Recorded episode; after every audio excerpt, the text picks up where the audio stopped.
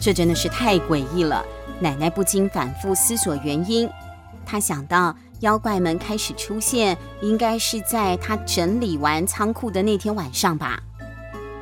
没错，仓库那里最可疑。奶奶立刻朝地下室走去。她来到了仓库门板前时，耳边传来了清澈悠扬的笛声，音色美妙，就像铃铛一样的清脆。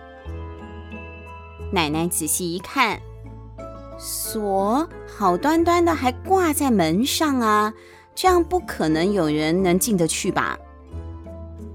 她小心翼翼的掀起了门板，果然有人在里面。循着笛声，奶奶静悄悄的走到了仓库深处。只见有一个蓝色的物体在架子之间啊移来移去的。好啊，就是你，对不对？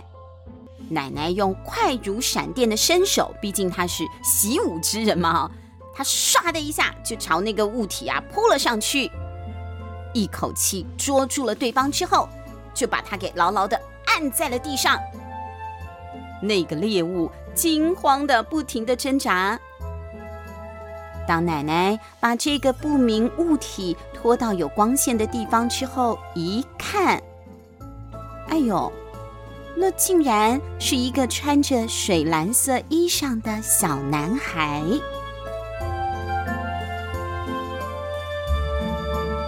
半神铃音丸，我们家的睡前故事音响版热播中，详情请见资讯栏。